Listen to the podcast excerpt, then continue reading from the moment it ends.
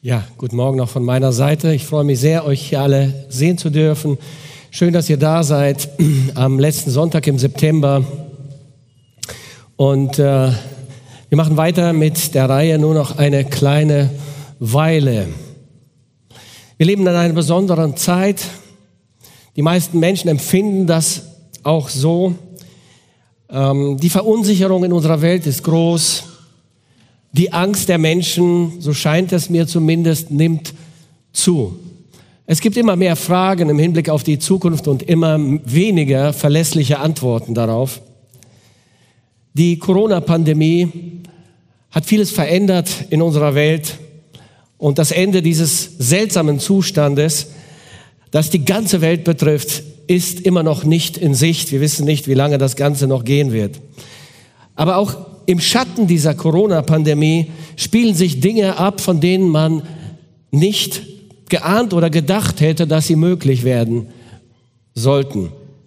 Wir sind schon eine besondere Generation und es ist spannend für uns Christen in dieser Zeit zu leben. Viele Zeichen der Endzeit, die Jesus und die Propheten uns vorausgesagt haben, erfüllen sich vor unseren Augen und wir dürfen uns zu Recht die Frage stellen, sind wir vielleicht die Generation, von der Jesus gesagt hat, diese Generation wird nicht vergehen, bis das alles, was vorhergesagt ist, geschehen wird. Nun, wir Christen warten ganz sicher nicht auf den Weltuntergang. Das ist nicht unsere Erwartung. Wir warten auch nicht auf den Antichristen oder auf die Apokalypse. Wir warten auf Jesus. Er wird kommen, hat er verheißen, versprochen, er hält sein Wort immer. Er wird kommen, um seine Gemeinde abzuholen zunächst einmal. Und wir warten also als Gemeinde darauf, als Christen warten wir auf die Entrückung. Aber heute wollen wir uns die Frage stellen, was wird auf dieser Erde geschehen, nachdem die Gemeinde abgeholt worden ist? Wie wird es hier weitergehen? Nun, die Bibel gibt uns Auskunft über diese Frage. In seiner Endzeitrede geht Jesus darauf ein, in Matthäus Evangelium in Kapitel 24. Darum geht es im Wesentlichen in dieser Predigtreihe. Kapitel 24 im Matthäus-Evangelium. Und dort beantwortet Jesus diese Frage und sagt, es wird dann eine große Bedrängnis sein. Lasst uns diesen Abschnitt einmal lesen, Matthäus 24 ab Vers 15.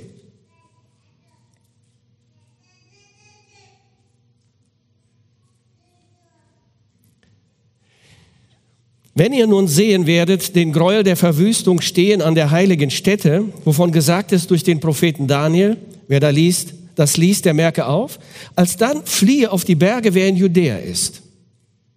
Und wer auf dem Dach ist, der steige nicht hinunter, etwas aus seinem Haus zu holen. Und wer auf dem Feld ist, kehre nicht zurück, seinen Mantel zu holen.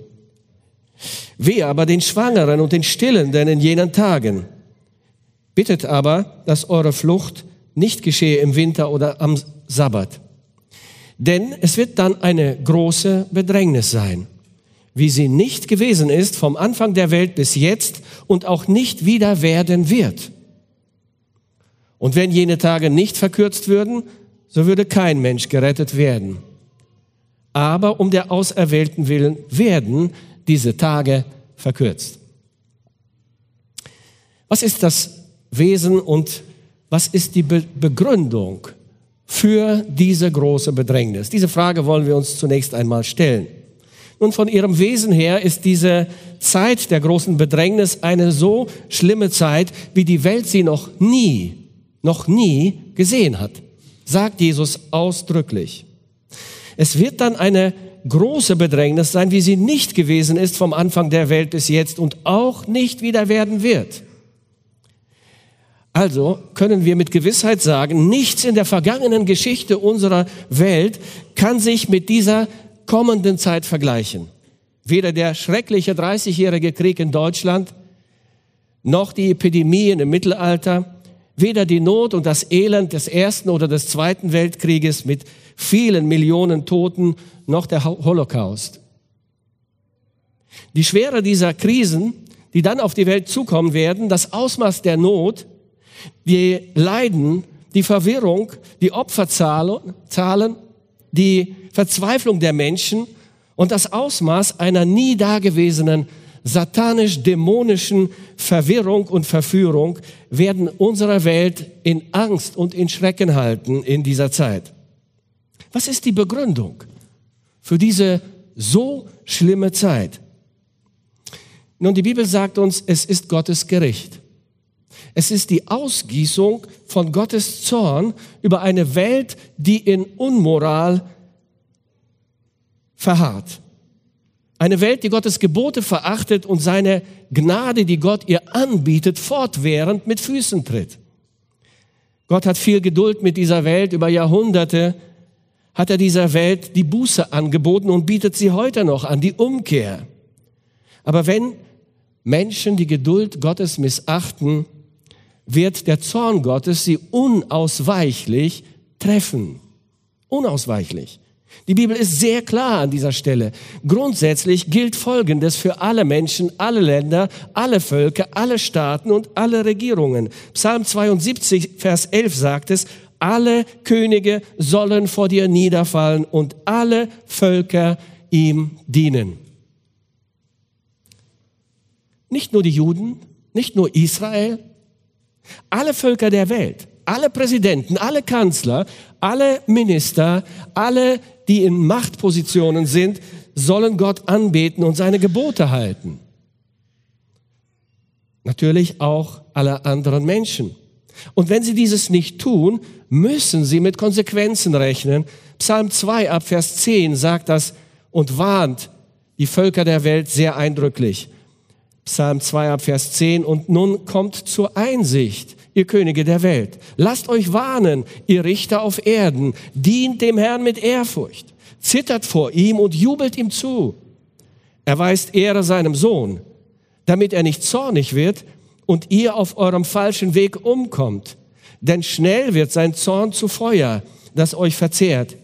Glücklich zu preisen sind alle, die Schutz bei ihm suchen. Das ist sehr eindeutig, nicht wahr? Fast alle Propheten und auch die Apostel warnen vor dem kommenden Zorn Gottes. Paulus sagt, denn Gottes Zorn wird vom Himmel her offenbart über alles gottlose Leben und alle Ungerechtigkeit der Menschen, die die Wahrheit durch Ungerechtigkeit niederhalten. André Töfs hat letzten Sonntag über diesen Text gepredigt. Ja, der Zorn Gottes ist begründet, sein Gericht ist angekündigt. Niemand kann sagen oder wird sagen können, wir haben es nicht geahnt, wir haben es nicht gewusst.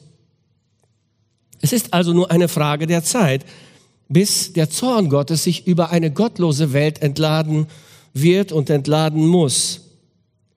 Die Begründung in den Psalmen und in den Propheten ist sehr klar. Psalm 82. Sie lassen sich nichts sagen, sie sehen nichts ein, sie tappen dahin im Finstern, darum wanken alle Grundfesten der Erde. Jesaja 24 ab Vers 1. Die Erde ist entweiht. Ab Vers 5, Entschuldigung. Jesaja 24 ab Vers 5. Und die Erde ist entweiht worden unter ihren Bewohnern. Denn sie haben die Gesetze übertreten, die Ordnungen überschritten, den ewigen Bund ungültig gemacht noch nicht so lange her auch den beständigen Bund der Ehe, den Gott eingeführt hat, für ungültig erklärt. Wir wissen das alle. Darum hat der Fluch die Erde verzehrt und es büßen, die auf Erden wohnen.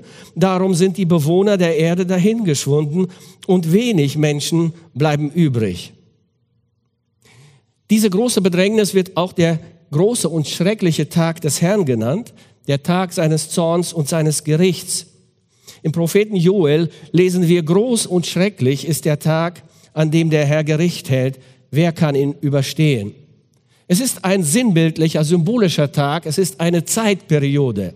Es ist nicht ein 24-Stunden-Tag, sondern die Zeit, in der Gott richten wird, ist damit gemeint. Jesaja sagt, denn der Tag des Herrn Zebaoth wird kommen über alles Hochwertige und Hohe und über alles Erhabene, dass es erniedrigt werde dass sich beugen muss alle Hoffart der Menschen und sich demütigen müssen, müssen, die stolze Männer sind. Aller Hochmut, alle Überheblichkeit, alle Arroganz der Menschen muss gedemütigt werden. Und der Herr allein hoch sei an jenem Tage. Und mit den Götzen wird es ganz aus sein. Äh, die Skeptiker bringen ein Gegenargument hervor und sagen, es war schon immer so, wie es jetzt läuft. Es gab Krisen, die gingen vorbei. Die Christen lesen seit Jahrhunderten die Bibel und warnen vor dem Gericht Gottes. Es ist noch nicht gekommen. Es wird auch weiter gut gehen. Oder wie die Kölner sagen, et het noch immer jod hier jange. Ja? Ja, ja, wir leben auch in Köln, aber doch müssen wir sagen, nein, es ist nicht immer gut gegangen. Es gab die Sintflut zum Beispiel, ein weltweites Gericht Gottes, das alles Leben außer acht Menschen in der Arche vernichtet hat. Gott hatte auch in der Vergangenheit ganze Staaten, ganze Nationen zerstört und vernichtet wegen ihrer Unmoral. Denken wir nur an Sodom und Gomorra und all die Staaten und Nationen in Kanaan, die Gott vernichten ließ, weil sie gesündigt hatten. Nicht um Platz für Israel zu machen, sondern wegen ihrer Sünde. Jesaja sagt in Kapitel 13 ab Vers 6, heult, denn des Herrn Tag ist nahe. Er kommt wie eine Verwüstung vom Allmächtigen. Darum werden alle Hände schlaff und aller Menschen Herz wird feige sein. Schrecken, Angst und Schmerzen wird sie ankommen. Es wird ihnen bange sein wie einer Gebärenden. Einer wird sich vor dem anderen entsetzen. Feuerrot werden ihre Angesichter sein.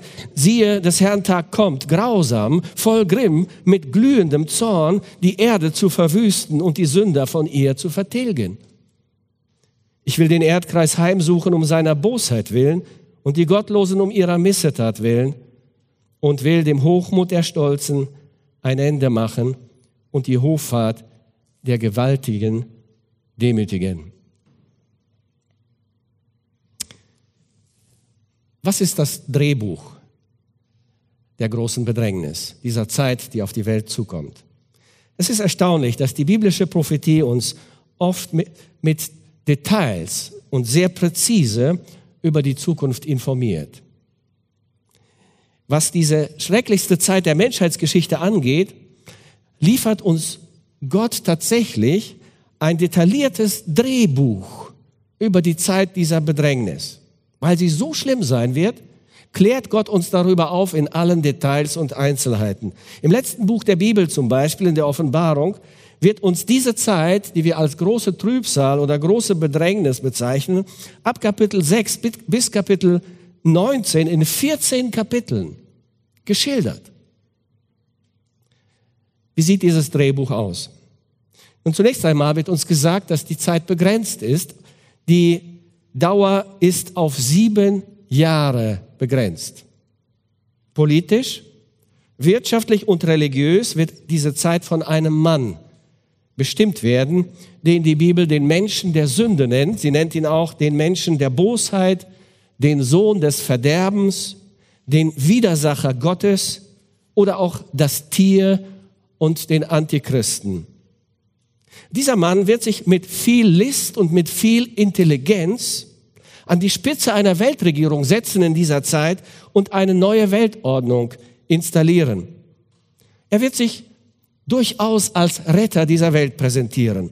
Er wird Antworten und Lösungen mitten in einer großen Krise haben und die Welt wird staunen über seine Weisheit. Und er wird die Welt in seinen Bann ziehen. Gott lässt es zu, dass dieser Despot die Welt verführt und in den Abgrund stürzt, letzten Endes. Der Antichrist, so wird er genannt, und seine Herrschaft sind Teil des göttlichen Gerichts über eine Welt, die den wahren Retter, den wahren Messias ablehnt, verspottet, nicht haben will. Diesen falschen Retter wird sie annehmen. Sein verblüffender Erfolg hat allerdings einen sehr schwerwiegenden Haken. Er verbindet sich bewusst und persönlich mit Satan selbst, sodass man am Ende nicht mehr wird unterscheiden können, wer ist wer. Johannes schreibt über ihn, und der Drache, das ist der Satan, gab ihm seine Kraft und seinen Thron und große Macht.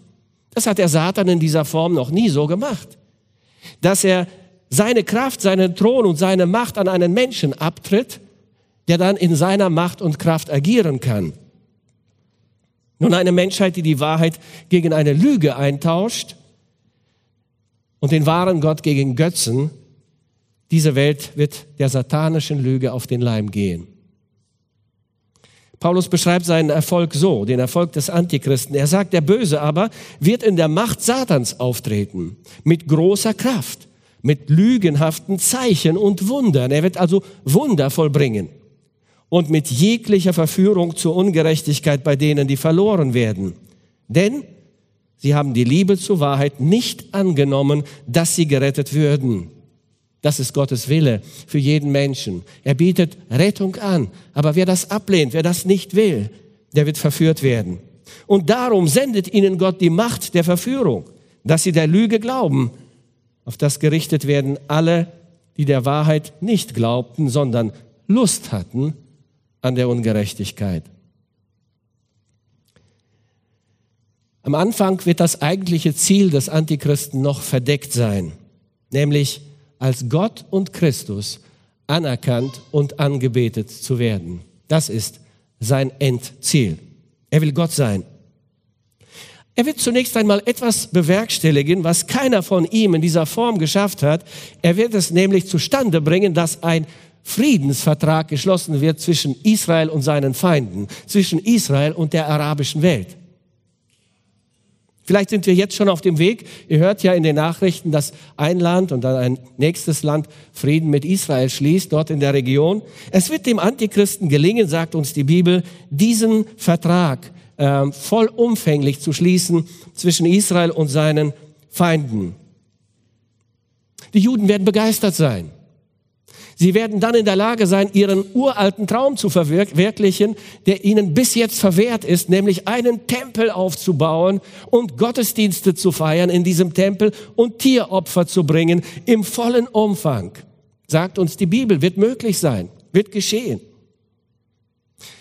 Doch nachdem das geschehen ist und Israel den Weltherrscher als seinen Messias anerkennen wird, wird er sein wahres Gesicht zeigen. Er wird sich dann selbst in den Tempel setzen, wird die Opferdarbringung stoppen, wird den Tempel verunreinigen und Anbetung für sich verlangen. Der Prophet Daniel hat darüber Folgendes gesagt, vor zweieinhalbtausend Jahren. Er sagt, er, der Antichrist, wird aber vielen den Bund schwer machen eine Woche lang.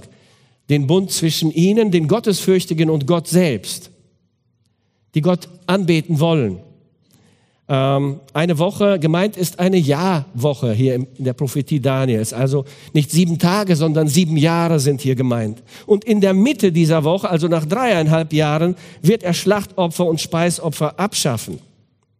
Und im Heiligtum wird stehen ein Gräuelbild, das Verwüstung anrichtet, bis das Verderben, das beschlossen ist, sich über den Verwüster selbst ergießen wird. Das ist, was Jesus in unserem Text in Matthäus 24 sagt. Wenn ihr nun sehen werdet, den Gräuel der Verwüstung stehen an heiliger Stätte im, im Tempel in Jerusalem, wovon gesagt ist durch den Propheten Daniel, als dann fliehe auf die Berge, wer in Judäa ist. Es wird so dramatisch sein, es wird so schnell vonstatten gehen, dass die Juden fliehen müssen, die gläubigen Juden, die den wahren Gott anbeten wollen. Schnelle Flucht ist angesagt. Denn der falsche Messias wird die gottesfürchtigen Juden mit Grausamkeit verfolgen und umbringen. Er wird auch eine bargeldlose Überwachungsgesellschaft installieren, sagt uns das letzte Buch der Bibel in Kapitel 13 und allen Menschen eine Nummer verpassen, eine Zahl, in die sein Name selbst integriert sein wird oder die Zahl seines Namens wird uns gesagt. Und ohne diese Zahl wird kein Mensch weder kaufen noch verkaufen können. Dass wir auf dem Weg zu einer bargeldlosen Gesellschaft sind, ist ja auch kein Wunder, ist allen, denke ich, mittlerweile bekannt. In der Offenbarung Kapitel 13 lesen wir, außerdem sorgte das zweite Tier, das ist der falsche Prophet, der Stellvertreter, könnten wir sagen, des Antichristen, dafür, dass alle, kleine und große, reiche und arme, freie und Sklaven, sich ein Kennzeichen auf die rechte Hand oder auf ihre Stirn machen ließen, ohne dieses Kennzeichen den Namen des ersten Tieres, des Antichristen oder vielmehr die Zahl, die für diesen Namen steht, war es unmöglich, etwas zu kaufen oder zu verkaufen. Der dämonisch-satanische Einfluss wird spürbar allgegenwärtig sein in dieser Zeit. Die Dämonen der Hölle werden diese Welt überfluten. Mit ihrer Hilfe wird der Antichrist die Bevölkerung der Welt in große Nöte stürzen, in Kriege, Aufstände und in andere Tragödien. Wir beobachten, dass heute die Menschen zunehmend offen sind für das Dämonische und für das Okkulte. Sie begeistern sich dafür, sie spielen damit, sie nehmen es nicht wirklich ernst. Okkultismus und Spiritismus begegnen uns überall, in Filmen, in Computerspielen, in den immer populärer werdenden fernöstlichen Kulten, in Religionen, im Yoga, in anderen Meditationspraktiken, überall Okkultismus, Satanismus und das Okkulte und Dämonische. Nun, in der Zeit der großen Trübsal wird Gott die Menschen hautnah den dämonischen Einfluss und die Grausamkeit der Dämonen erleben lassen.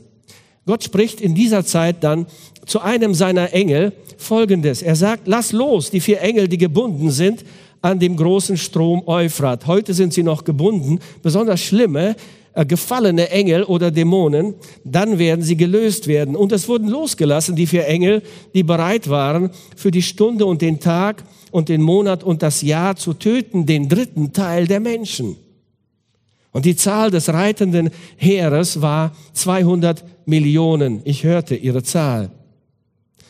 Diese losgebundenen Engel der Hölle, besonders bösartige Dämonen, die heute noch durch die Gnade Gottes gebunden sind, werden dann einen Krieg anzetteln in dieser Welt. Hinter vielen Konflikten und Kriegen dieser Welt in der Vergangenheit und in der Gegenwart stecken Dämonen. Man kann sich das anders gar nicht erklären. Bei diesem Krieg wird eine Armee von 200 Millionen Soldaten aufmarschieren und infolgedessen wird ein dritter Teil der Menschheit umkommen. Nur zwei oder drei Jahre später kommt es dann zum letzten Krieg der Geschichte, Armageddon. So geht das Drehbuch weiter in der Offenbarung. Johannes schildert uns das so. Ich sah, wie aus dem Maul des Drachen, also Satans, aus dem Maul des Tieres, des Antichristen und aus dem Maul des falschen Propheten drei böse Geister herauskamen, die wie Frösche aussahen. Es handelte sich um Dämonen, die aufsehenerregende Wunder vollbrachten. Sie machten sich zu den Königen der ganzen Erde auf, sie zusammenzubringen und ihre Armeen in den Kampf zu führen, der am großen Tag Gottes des allmächtigen Herrschers stattfinden wird.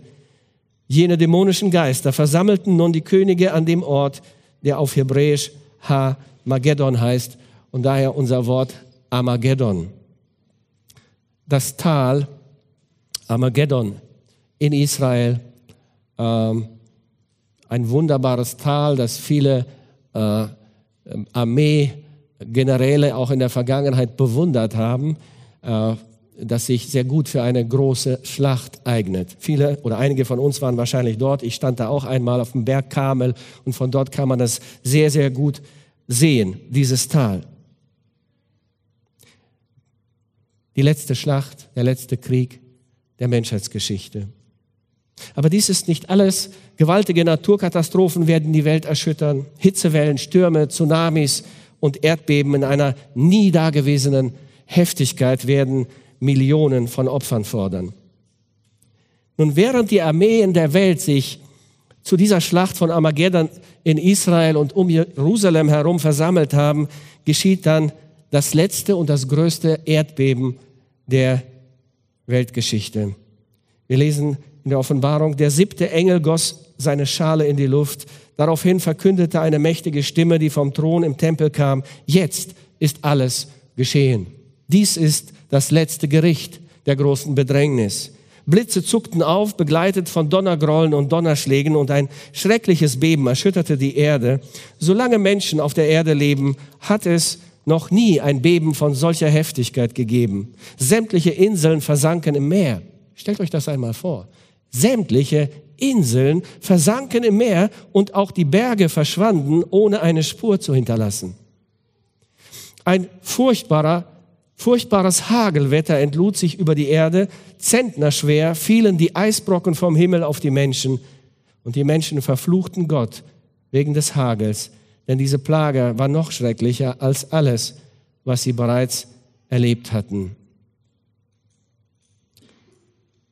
Während die Armeen der Welt in Armageddon versammelt sind und das größte Erdbeben der Weltgeschichte die gesamte menschliche Zivilisation zerstört, bis auf Israel, bis auf Jerusalem wird uns gesagt, erscheint Jesus Christus sichtbar und leibhaftig.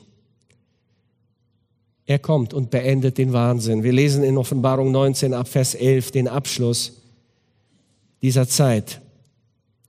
Nun sah ich, dass der Himmel geöffnet war und auf einmal erschien ein weißes Pferd, auf dem jemand saß. Der Reiter heißt der Treue und Wahrhaftige. Und er kommt als gerechter Richter und führt einen gerechten Krieg. Ihm folgten auf weißen Pferden reitend und in reines, leuchtend weißes Leinen gekleidet die Heere des Himmels. Und auf dem Mantel des Reiters, dort wo der Mantel die Hüfte bedeckt, stand noch ein weiterer Name, König über alle Könige und Herr über alle Herren. Schließlich sah ich auch das Tier, den Antichristen und die Könige der ganzen Erde. Ich sah, wie sie mit ihren Armeen gemeinsam gegen den Reiter auf dem weißen Pferd und gegen sein Heer in den Kampf zogen. Darum geht's nämlich, um den Kampf gegen Gott, gegen Jesus.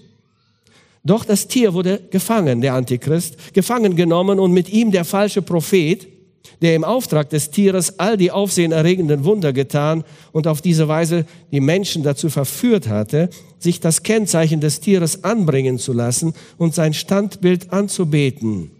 Beide, das Tier und der falsche Prophet, wurden bei lebendigem Leib in den Feuersee geworfen, der mit brennendem Schwefel gefüllt ist. Alle anderen gemeint ist die Armee, die dort versammelt ist, wurden mit dem Schwert umgebracht, das aus dem Mund des Reiters auf dem weißen Pferd hervorkam.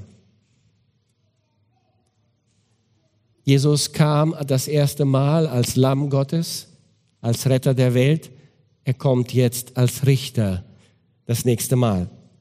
Dies ist das letzte Gericht der großen Trübsal. Jesus beendet diesen Wahnsinn, richtet sowohl den Antichristen als auch den falschen Propheten und die Armee, die dort versammelt ist. Aber, meine Lieben, dies ist nicht die ganze Geschichte dieser großen Bedrängnis. Und dies ist nicht das komplette Drehbuch dieser Zeit. Gott sei Dank. Denn wir haben einen Gott, der die Menschen liebt. Einen Gott, der rettet. Er ist ein Rettergott. Und sein Wunsch war und ist es, zu allen Zeiten Menschen zu retten. In guten wie in schlechten Zeiten. Sein Angebot der Gnade ist heute da und wir erleben eine Zeit der Freiheit, der relativen Freiheit, ja, des Wohlstandes. Gott segnet uns und er bietet uns seine Gnade an. Aber auch dann, in dieser schlimmen Zeit, werden die Menschen, die diese Gerichte erleben, seine Gnade erleben dürfen. Inmitten der Bedrängnis dieser sieben Jahre wird Gott Menschen retten, die sich retten lassen. Und deshalb dürfen wir als letztes, als dritten Punkt hier über die Gnade Gottes in der großen Bedrängnis reden. Nun, die Gnade Gottes, ihr habt es wahrscheinlich schon selbst gemerkt oder festgestellt, sie beginnt damit, dass diese Zeit der großen Bedrängnis begrenzt ist. Sie wird nicht undefiniert lange dauern. Jesus sagt, und wenn jene Tage nicht verkürzt würden, so würde kein Mensch gerettet werden. Aber um der Auserwählten willen werden diese Tage verkürzt.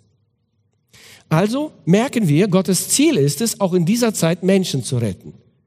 Würde diese Zeit lange dauern, könnte das nicht geschehen, könnte kein Mensch gerettet werden, die Verzweiflung wäre zu groß. Und Gott sagt, damit Menschen gerettet werden, wird die Zeit begrenzt sein.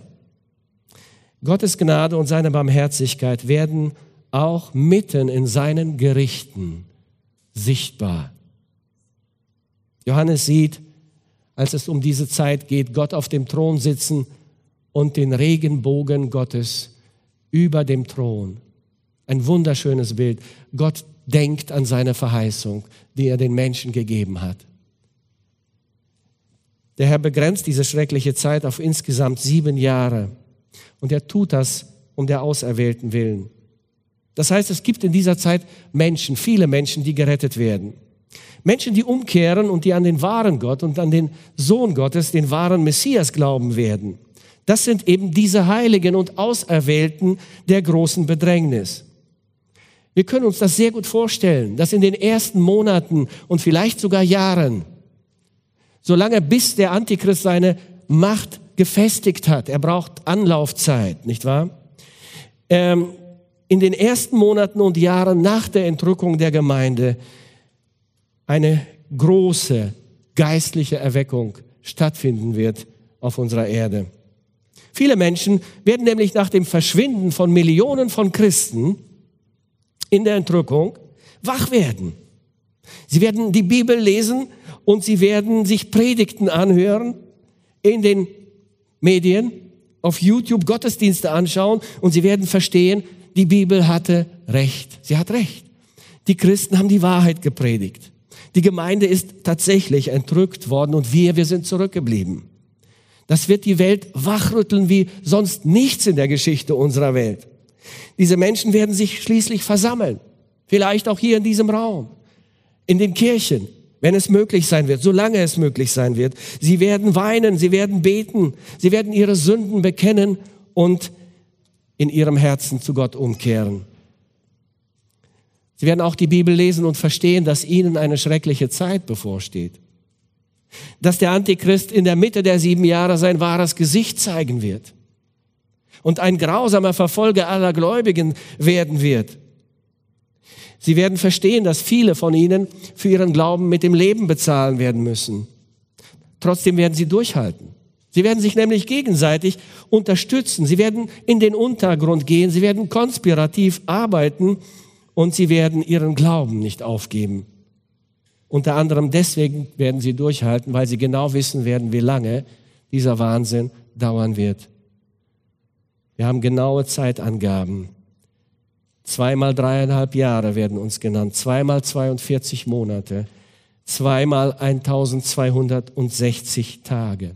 Fünfmal werden uns in der Offenbarung diese unterschiedlichen Zeitangaben für eine, einen Zeitabschnitt genannt, damit kein Zweifel besteht, dass diese Zeit sehr genau bemessen und begrenzt ist. Mitten in dieser schlimmen Zeit der Apokalypse wird Gott damit beginnen, seine Verheißung an Israel, die Verheißungen, die noch ausstehen, zu erfüllen.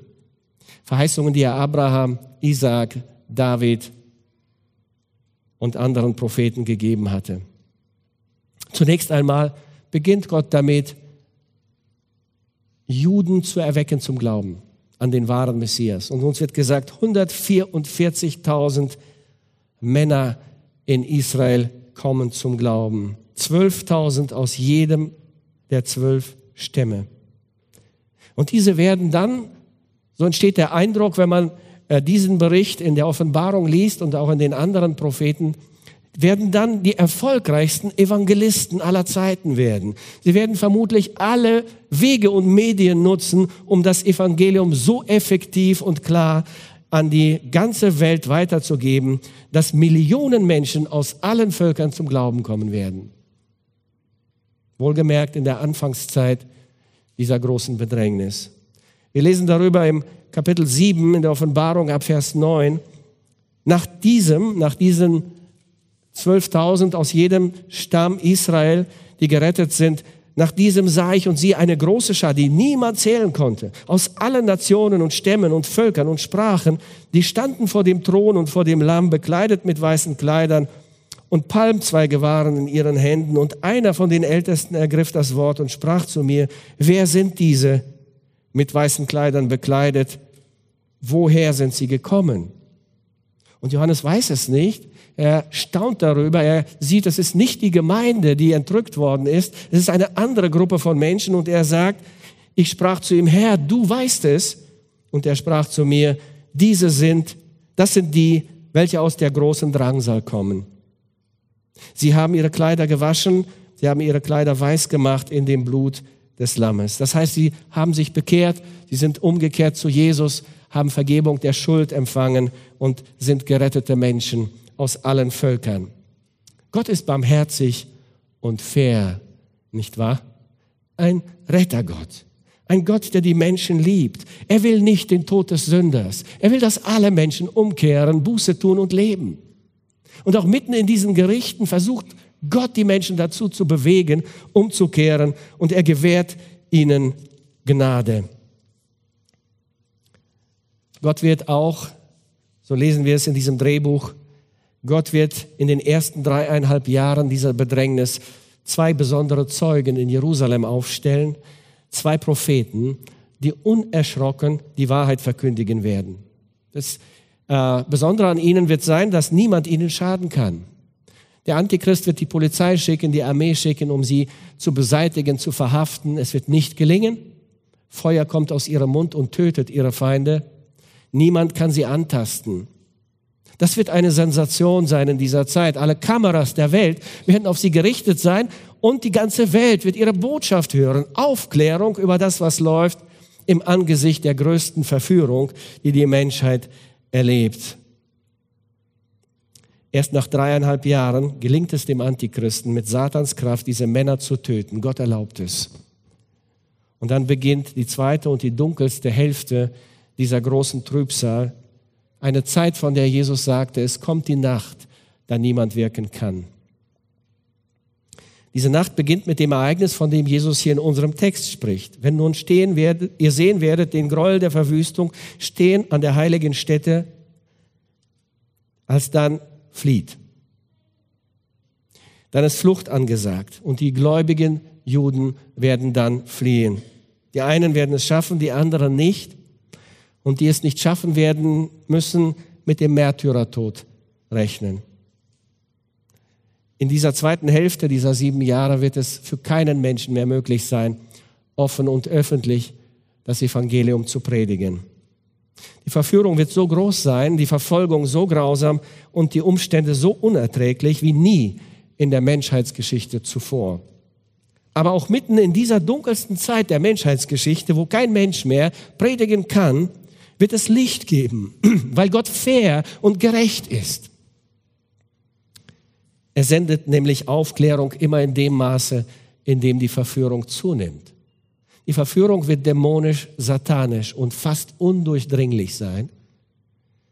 Und Gott sendet zum ersten Mal in der Geschichte Engel, die dann das Evangelium predigen. Niemand wird einen Engel stoppen können, Niemand wird ihn überhören können. Jeder wird ihn in seiner Sprache hören und selbst die Gehörlosen werden es hören und verstehen. Johannes schreibt, ich sah einen anderen Engel inmitten des Himmels fliegen, der hatte ein ewiges Evangelium zu verkündigen denen, die auf der Erde wohnen, und zwar jeder Nation, jedem Volksstamm, jeder Sprache und jedem Volk. Ist das nicht erstaunlich? Und er sprach mit lauter Stimme, fürchtet Gott und gebt ihm die Ehre, denn die Stunde seines Gerichts ist gekommen und betet den an, der den Himmel und die Erde und das Meer und die Wasserquellen gemacht hat. Gnade im Gericht. Das Drehbuch der großen Bedrängnis. Warum informiert uns Gott über so viele Details dieser so schlimmen Zeit. Wir könnten ja sagen, wir als Gemeinde werden es nicht erleben, wir brauchen das nicht zu wissen. Aber Gott ist Licht. Gott will nicht, dass wir im Finstern umhertappen. Er klärt uns auf, er ist transparent. Er klärt uns auf über die Vergangenheit, wie die Welt entstanden ist, über die Gegenwart und über die Zukunft, bis wir am Ziel angekommen sind in der neuen Welt. Und auch darüber klärt uns Gott auf. Gott will, dass wir Bescheid wissen über die Realität. Wir sollen nicht im Dunkeln umhertappen wie die Menschen, die nicht glauben. Außerdem, das kommende Reich des Antichristen wirft ja bereits heute seine Schatten voraus. Die Vorbereitungen sind im vollen Gange. Wir sind mittendrin.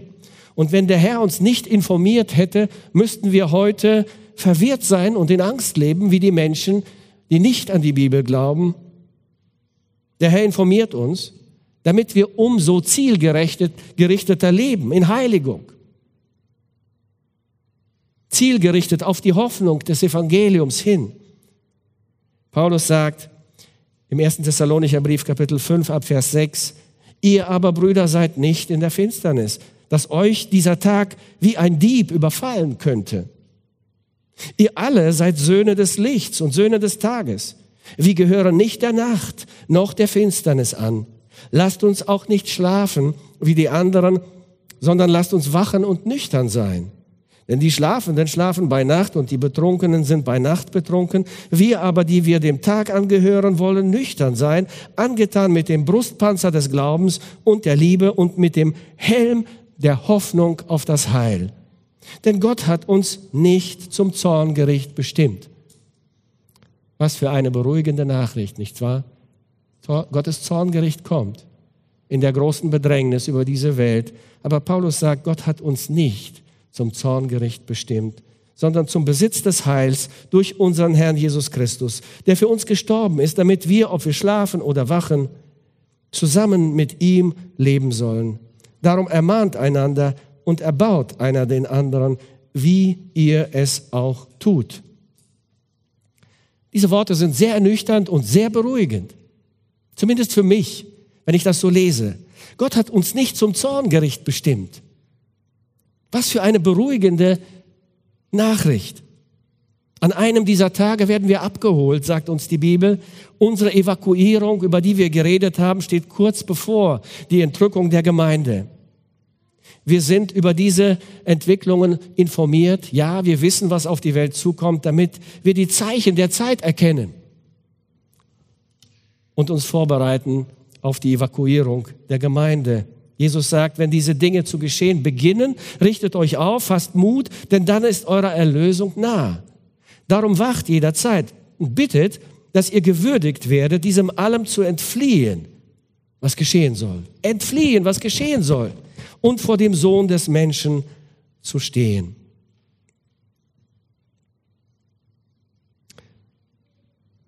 Wenn du noch nicht Christ bist, dann informiert dich heute Gottes Geist über die Realität dieser Welt. Es ist vielleicht unangenehm, dieser Realität ins Auge zu schauen, aber es ist die Wahrheit. Es ist immer besser, die Wahrheit zu kennen, der Wahrheit zu glauben, als der Lüge auf den Leim zu gehen. Gott lädt dich heute ein, wenn du noch nicht Christ bist, umzukehren, Buße zu tun und das Angebot der Gnade anzunehmen. Jesus ist der Retter der Welt. Aber nicht nur im Großen, im Globalen, sondern ein persönlicher Retter. Auch für dich. Er will dein persönlicher Retter sein, wenn du es willst. Er zwingt niemanden. Er lädt ein. Er streckt seine Hand aus. Du musst deine ausstrecken und sie annehmen, die Gnade Gottes. Das ewige Evangelium wird heute noch verkündigt und ist eine Einladung für dich. Die Worte des Engels, die er in dieser schrecklichen Zeit den Menschen, den Völkern der Welt verkündigen wird, diese Worte des Engels gelten auch heute, auch dir persönlich. Fürchtet Gott und gebt ihm die Ehre, denn die Stunde seines Gerichts ist gekommen. Und betet den an, der den Himmel und die Erde und das Meer und die Wasserquellen gemacht hat. Wenn du das willst, wenn du dich entschlossen hast, Ja zu Gottes Angebot zu sagen, dann darfst du das heute tun. Und ich lade dich ein, wir werden das letzte Lied singen, hier zum Kreuz zu kommen, symbolisch, um deine Entscheidung sichtbar zu machen. Und jemand wird mit dir beten, gerne. Jeder von uns, die wir Christen sind, ist diesen Schritt gegangen. Wir wissen, was du durchmachst. Wir kennen den Kampf in unserem Herzen. Es ist nicht leicht. Der Satan will dich davon abhalten, aber Gott, die leise Stimme des Heiligen Geistes sagt, komm, heute ist der Tag, an dem Gott dich ruft. Folge diesem Ruf. Wir verstehen dich und wir wünschen dir, dass du gerettet wirst und wir werden gerne mit dir beten. Vielleicht nennst du dich Christ, aber da ist Sünde in deinem Leben und du lebst ein Doppelleben. Am Sonntag bist du vielleicht im Gottesdienst oder im Livestream und in der Woche lebst du ein ganz anderes Leben dann darfst du heute einen Neuanfang machen mit Gott. Du darfst deine Sünden bekennen. Gott vergibt. Und deinen Weg ab heute konsequent und gerade mit Jesus gehen. Bei Gott kann man einen Neubeginn machen. Er lädt uns dazu ein. Auch du darfst das heute erleben. Vielleicht hast du einfach nur ein Anliegen, ein Gebetsanliegen, ein Problem und möchtest mit jemandem beten. Vielleicht ist es Krankheit oder sonst ein Anliegen. Komm einfach, jemand wird gerne hier mit dir beten. Vielleicht hast du schon Buße getan und bist Christ geworden und weißt, du solltest dich jetzt zu Jesus in der Taufe bekennen. So will er es. Er sagt, wer glaubt und getauft wird, wird gerettet werden. Und deine Taufe steht noch aus. Dann kannst du auch nach vorne kommen und mit jemandem reden, wie du dich für die Taufe anmeldest und wann die nächste Taufe stattfindet. Vielleicht hast du verstanden, dass du eine Gemeinde brauchst, dass du verbindlich dazugehören solltest zu einer christlichen Gemeinde. Und wenn du Mitglied dieser Gemeinde werden möchtest, dann komm bitte auch nach vorne. Wir werden miteinander reden und klären, wie das geschehen kann. Ich möchte für uns alle beten. Der Herr segne dich, gebe dir Kraft und Gnade, seinen Willen zu tun. Wir werden jetzt ein Lied miteinander singen und äh, während wir das Lied singen, kannst du einfach hier nach vorne kommen. Ich bitte, dass auch einige äh, äh, Ansprechpartner der Gemeinde, Seelsorger hier nach vorne kommen und bereitstehen, um mit Geschwistern, mit Menschen zusammen zu beten. Lasst uns aufstehen und das Lied stehend miteinander singen.